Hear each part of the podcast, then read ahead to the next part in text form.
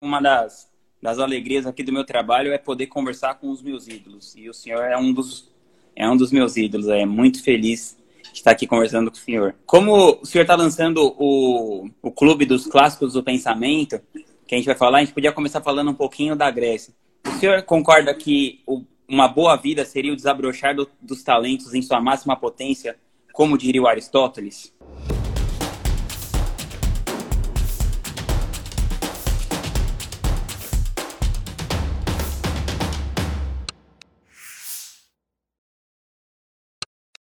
A busca dessa da vida em arete, não é? É você ir atrás. Se você tiver do lado esquerdo o máximo de perfeição que você consegue e do lado direito aquilo que você habitualmente faz, quanto mais perto você tiver um do outro, é, mais a vida está homenageando o teu interior, a tua natureza, a tua essência. E, portanto, mais a vida tende a ser boa, não é? Então, é, eu acho que existe aí é, uma luta permanente. Se você imaginar, para aqueles que estão nos ouvindo agora, se você imaginar que ao nascer a natureza tenha colocado, plantado dentro de nós uma semente, evidentemente que isso é só uma alegoria para você entender, e que uhum. a natureza plantou em nós na, é, sementes diferentes, digamos assim. Certo. E, e muito bem, e, e, e vamos imaginar que você acabe vivendo em situações inadequadas para o desabrochar dessa semente. É, como eu costumo dizer, como uma goiabeira no Polo Norte.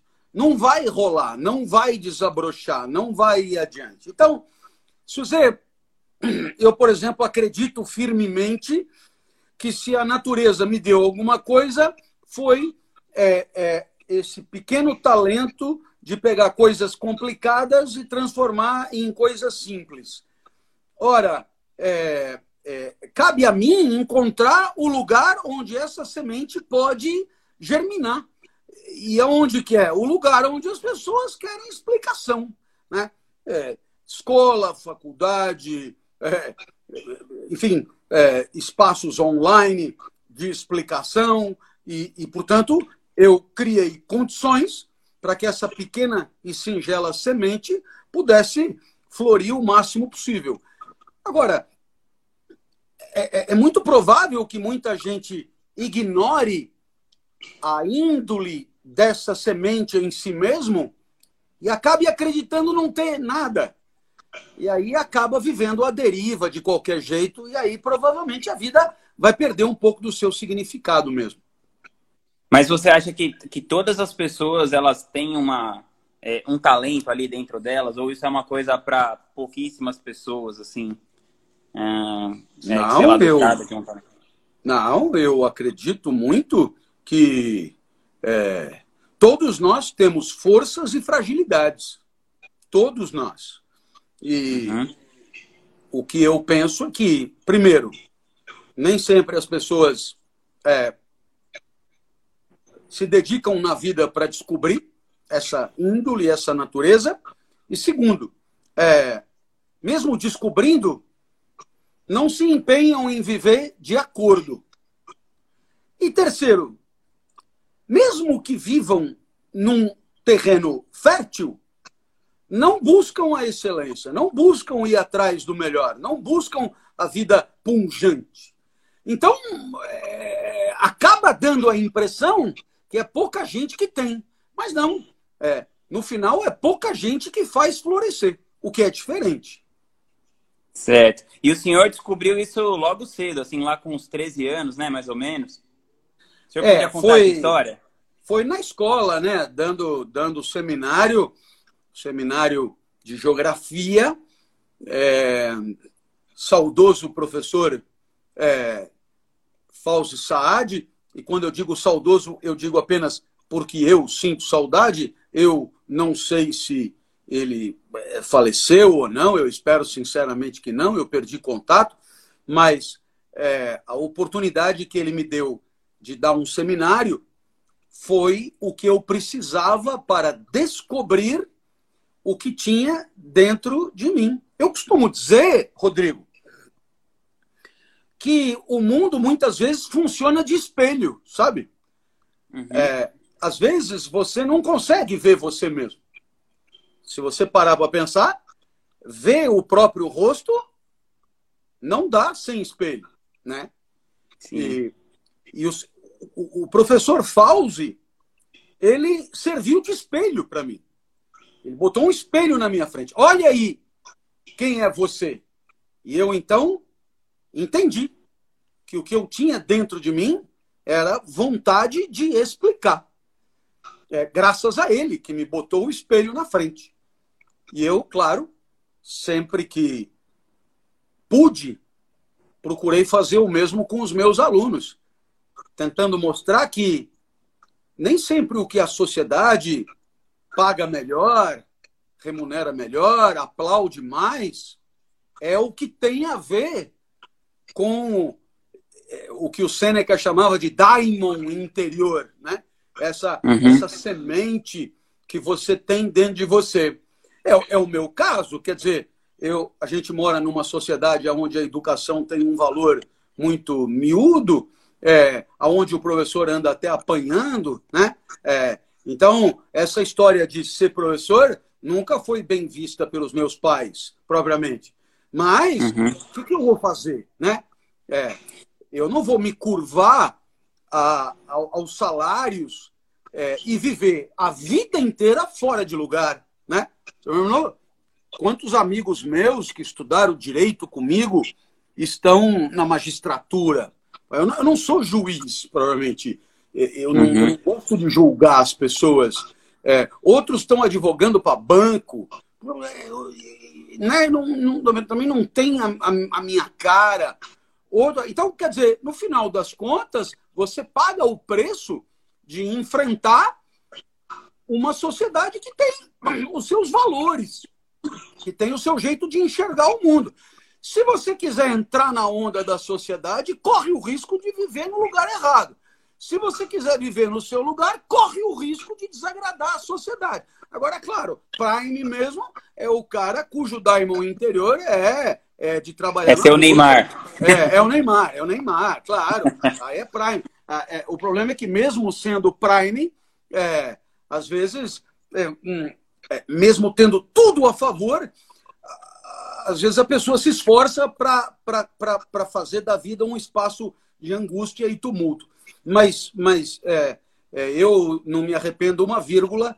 Se tem uma decisão que eu acertei na vida, foi a decisão de abrir mão de um mundo jurídico, abrir mão de um mundo jornalístico, abrir mão até mesmo de um mundo filosófico, né? são as minhas três graduações, para ser um explicador. Ah, que legal. E aí, falando, trazendo essa, essa questão do, dos estoicos, né, que eu gosto muito também, você acha que é possível a gente conciliar aquela, aquela chave ali dos, do castelo dos estoicos, do amor fati, com um mundo consequencialista, né? Porque o amor fati fala de você amar o que é, né? De você amar a vida como ela é, o que está acontecendo, o real isso, em detrimento isso, isso. do ideal. E o consequencialismo sempre premia o resultado da sua ação em detrimento da sua própria ação. Você acha que isso é possível de você conciliar no mundo contemporâneo? É, tudo no mundo nos adestra para ir atrás, né?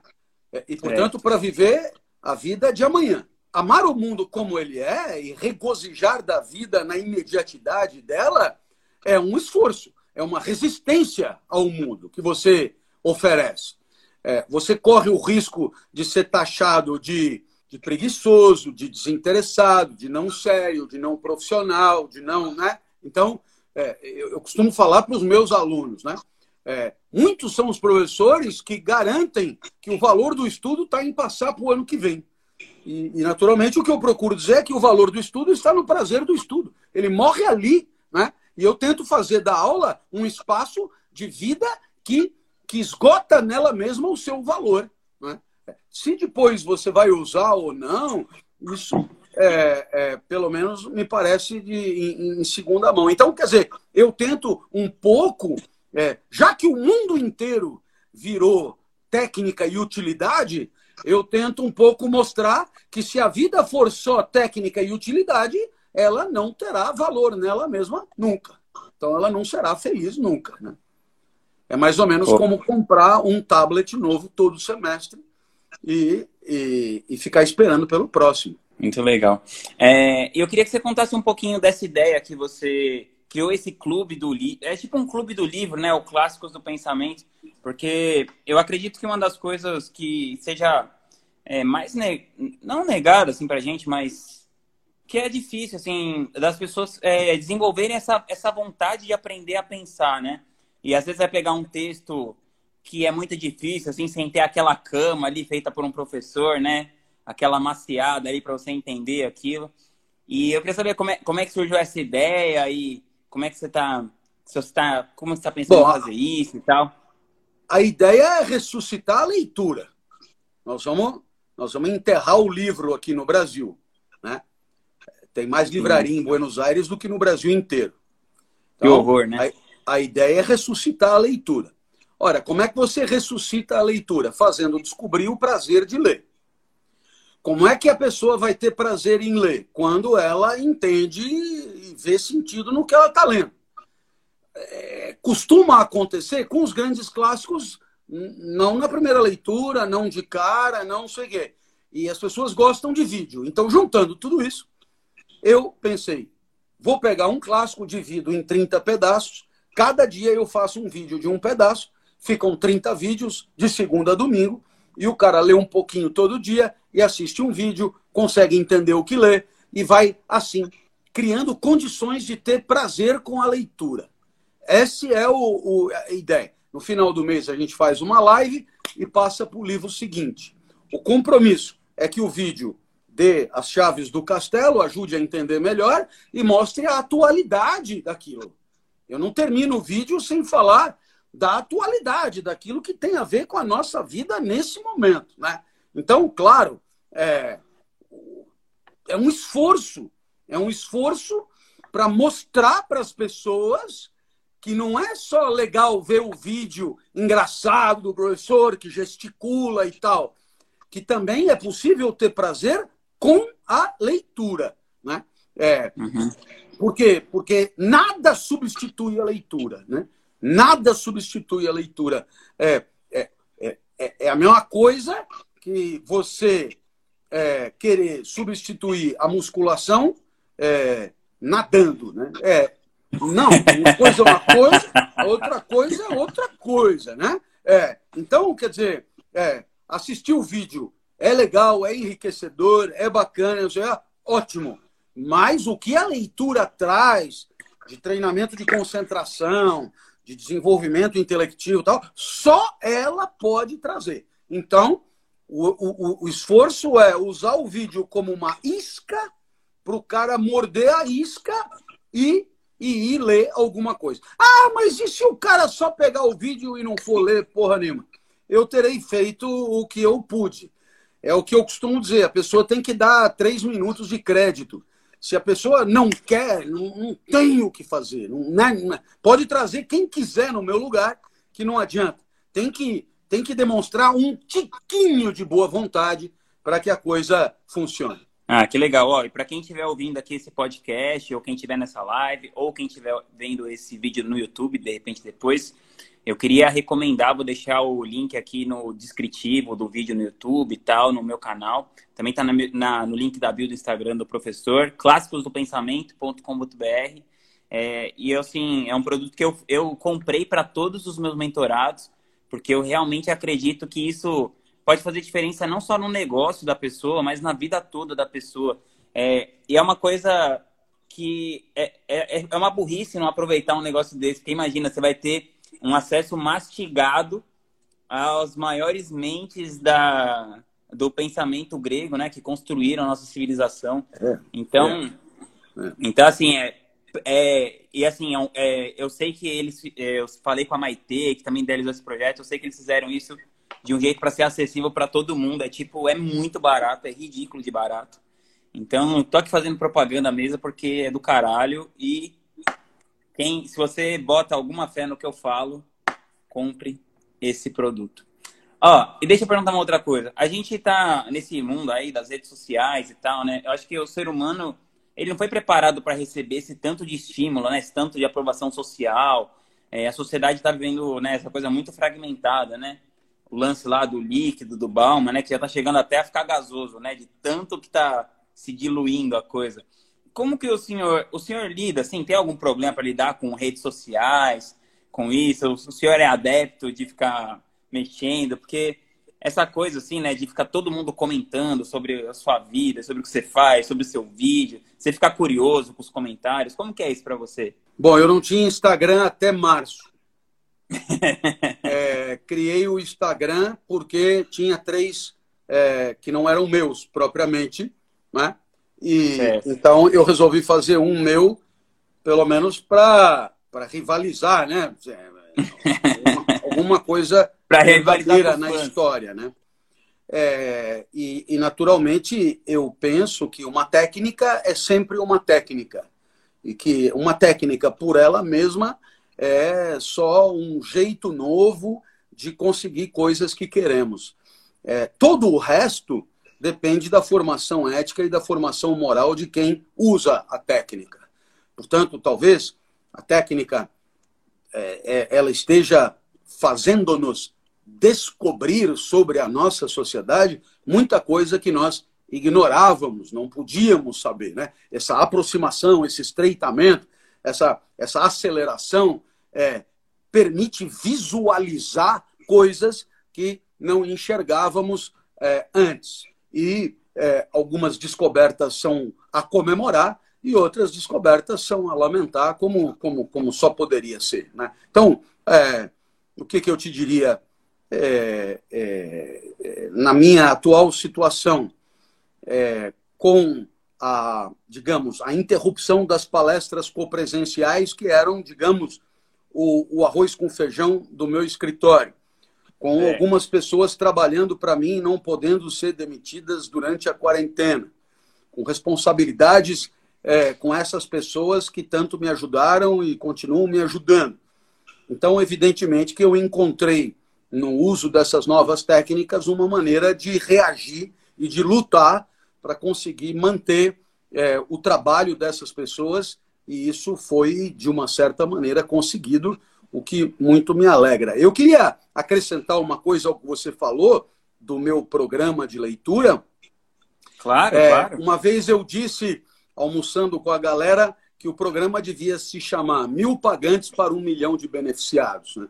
Eu não sei se isso uhum. assusta ou afugenta as pessoas, mas é um pouco o que eu penso é, é, a rede pública do estado de Goiás toda vai fazer o programa gratuitamente. Assim também ah, como escolas públicas de Angola, Cabo Verde, Moçambique, é, é também farão é, gratuitamente o programa. ONGs Incrível. pelo Brasil inteiro que lidam com educação é, para pessoas desendinheiradas também farão o programa. Em outras palavras, é é, é, do ponto de vista quantitativo, é, antes de tudo, um projeto social. Né? Um projeto uhum. social. Mas é um projeto social é, é, é parcialmente mantido por pessoas generosas que é, não veem problema nelas pagarem alguma coisa para que alguém não pague. Haverá quem veja problema, eu entendo, eu respeito, e haverá quem não veja problema, e aí eu admiro e aplaudo. Ah, que legal, muito massa, né? O pessoal da ONG Semear, né, tá dentro do projeto. Pessoal bacana. É, eu tô, eu tô recomendando aqui para minha turma, que eu acho, eu acho demais. Tem algum pensador assim, porque o senhor estudou vários já, né, profundamente, mas tem algum que você tenha assim um carinho especial, assim que você fala assim, nossa, quando eu li isso aqui, eu comecei a, a criar gosto, né, pela por desenvolver essa capacidade de, de pensamento. Tem algum que você citaria? Ah, eu acho que é, eu devo citar o, o Luc Ferry e o André Comte-Sponville, porque eles têm a mesma preocupação que eu tenho, que é de escrever e falar para serem acessíveis a qualquer um, né? Então é, é muito legal porque é, tem algumas empresas que estão participando do projeto, é, e aí digo, bom, vamos ficar só no corpo diretivo? E eu digo, não, todo mundo. Não, mas todo mundo tem pessoal da faxina. Então, é isso mesmo. Não, é para eles mesmo. O pessoal da faxina vai ler Platão? Pois é, é, se eu sou explicador que honra as calças que veste, então deixa fazer, né? Deixa comigo. O problema é meu. Deixa que eu mato no peito e resolvo o problema. Então, é, é um pouco essa ideia. Luc Ferry e Sponville são dois ídolos meus. Muito massa, professor. E você acha que, que essa, essa coisa da, da leitura, por que, que você acha que está se apequenando no Brasil? Você acha que tem a ver com a coisa do governo, desincentivar isso? Você acha que é um traço cultural que está acontecendo? E, e as, iniciativas como essa acho que são do caralho para para renovar esse gosto pela leitura. Mas é, o que você acha é, que é a é, por incrível Por incrível que pareça, bom, eu, eu não preciso te dizer, as livrarias estão falindo, estão levando à falência as, as, as pequenas editoras, algumas editoras multinacionais estão é, é, indo embora. Enfim, é, é, eu te daria um milhão de, de referências. Você é uma questão que eu, mercadológica. É, eu estou aí com eu tô aí com o, o, o, Felicidade é Inútil no ranking da Publish News há 20 semanas, entre os 20 mais vendidos de não ficção, e eu vendo 80, 90 por semana. Nos Estados Unidos, para participar do mesmo ranking, eu precisaria de uns 10 mil vendidos. Então, é, eu tenho a impressão que é, é, não, precisa, não precisa vasculhar muito para você ter indicativos de que a gente lê muito pouco. Né? É, se a gente comparar, então, com é, países como o Japão, por exemplo, etc., é, são diferenças oceânicas, né? abissais. Né? Então, eu acho que para que a gente não fique com a pecha de túmulo da leitura, é, pois que haja um empenho e, e eu farei de tudo para que as pessoas se entusiasmem para ler os livros que eu vou estar tá comentando diariamente, de segunda a domingo. Legal. E o senhor tem, tem intenção de lançar algum curso online seu, mais abrangente, é, de transformar esse, esse conhecimento é, mais até mais profundo, assim, para para outras pessoas. Porque eu, por exemplo, já assisti o seu curso da ECA no YouTube. Muito bom. Compraria é. com certeza. O trabalho do Clube do Livro, é, desse Clássicos do Pensamento, ele, ele, ele já vai ser muito significativo, né?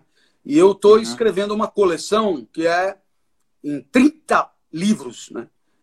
Então é Sócrates só para você, Platão só para você, Aristóteles só para você, etc.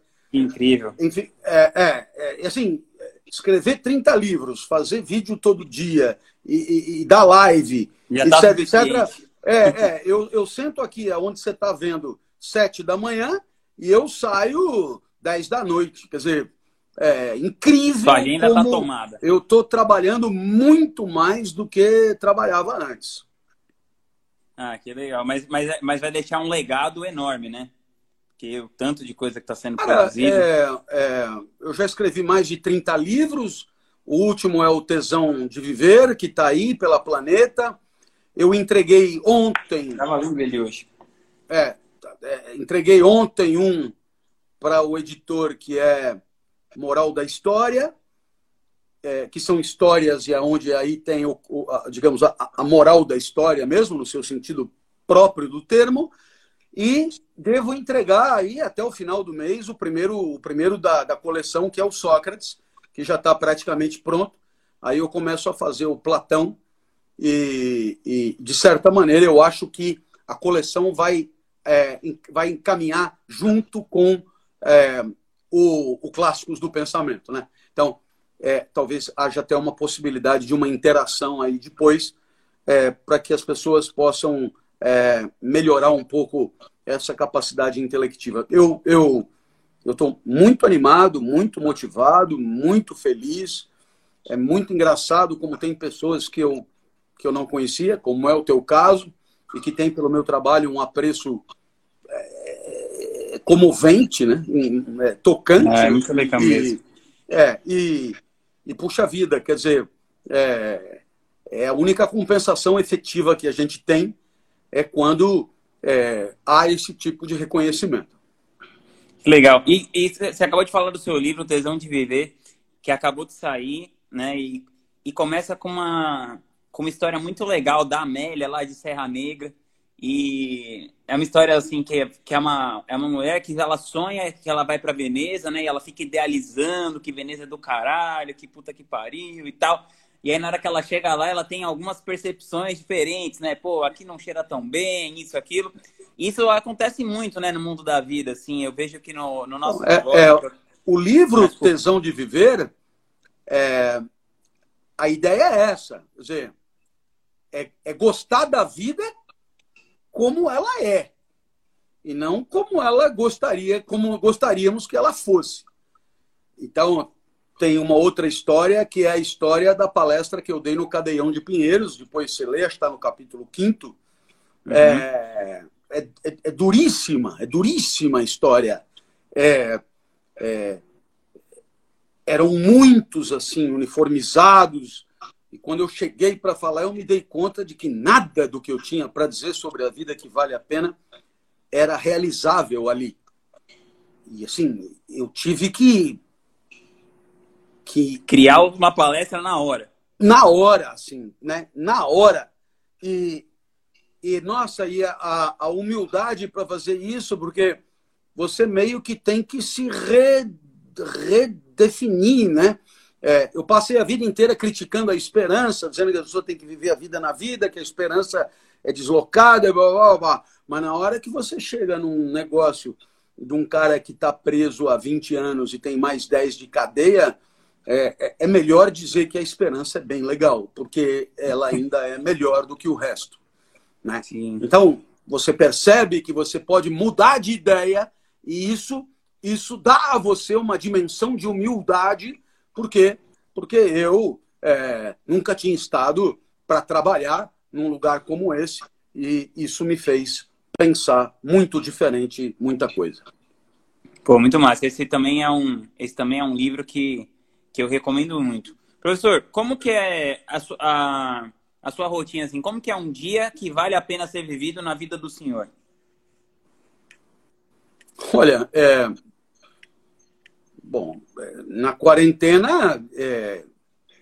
eu sento aqui, Isso, tem, tem live da aula, duas ou três é, é, por dia, e o resto do tempo, é, eu posso até mostrar, né? Eu consegui desenvolver uma habilidade. Você sabe que eu sou é, deficiente visual. Uhum. É, eu enxergo hoje em torno de 9% de uma pessoa normal. Mas eu Caramba. consegui des desenvolver uma habilidade que é a habilidade de, ainda assim, escrever. Escrever, escrever. Digitar, é escrever mesmo, não digitar. É, é, é, mas escrever mesmo, né? E assim, e não fica ruim, né? Olha aí, por oh. exemplo, né? Não ah, fica ah, ruim, né? né? Sim, dá então, para dizer, e é, é, é, porque no final das contas é um pouco respeitar o que eu digo, né? Já que vai fazer da melhor maneira possível, né? Então, é. eu não tenho problema de ficar horas colocando no papel as coisas que me vêm à cabeça.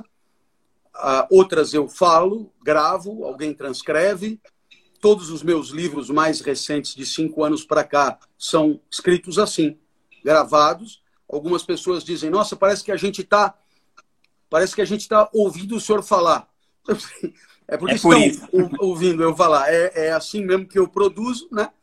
É, com tudo que isso tem de, de, de legal e de complicador, porque é, um autor normal ele ele relê várias vezes, ele, ele pole, ele, ele, né? Eu não tenho essa chance. É só o primeiro jato que conta. Ninguém escreve assim, na verdade. Mas... Só o Nietzsche. Como é que é? Só o Nietzsche que escrevia assim. É, é, é enfim, eu estou falando. É, você vem com, com pessoas é, é, geniais, fora da curva. Eu sou uma pessoa completamente normal, uma ah, inteligência ah, tá normal, mediana, né? Então, é, eu tenho as dificuldades que toda pessoa normal tem. E, e aí, os meus livros são o que eles são, simpáticos, assim. Eu procuro oferecer o que me vem à cabeça, é, sem me preocupar muito o que vão dizer, né? Que, porra, contou. Agora ele está fazendo ficção, está contando história, está não sei o quê, não sei lá. Olha, é, é, filosofia não tem história, ou literatura não tem filosofia. Então, é, a, filosofia não, não, não, não, não acha que aquilo vale, a literatura não acha que aquilo vale. Está tudo bem. Aí né? o protocolo que se foda. É, é, é, o mundo tem as suas gavetas e haverá alguém para propor gavetas novas e, e fala-se tanto de transdisciplinaridade, né? Então, é, eu tenho feito muito literatura com filosofia, é, tenho dado até aulas né, regularmente sobre clássicos da literatura. Ontem mesmo eu abordei o nome da Rosa e, e penso que foi uma delícia de fazer. De fazer. Que legal. Esse é, esse é, um, é um clássico, né? Humberto Eco, é demais. É isso, assim, eu queria agradecer ao senhor por estar aqui. Não. Eu confesso que eu fiquei, eu fiquei um pouco nervoso, assim.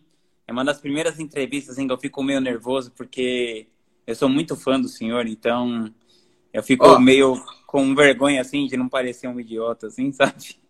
Não, Mas... em, em, primeiro lugar, quem tem que te agradecer sou eu, né?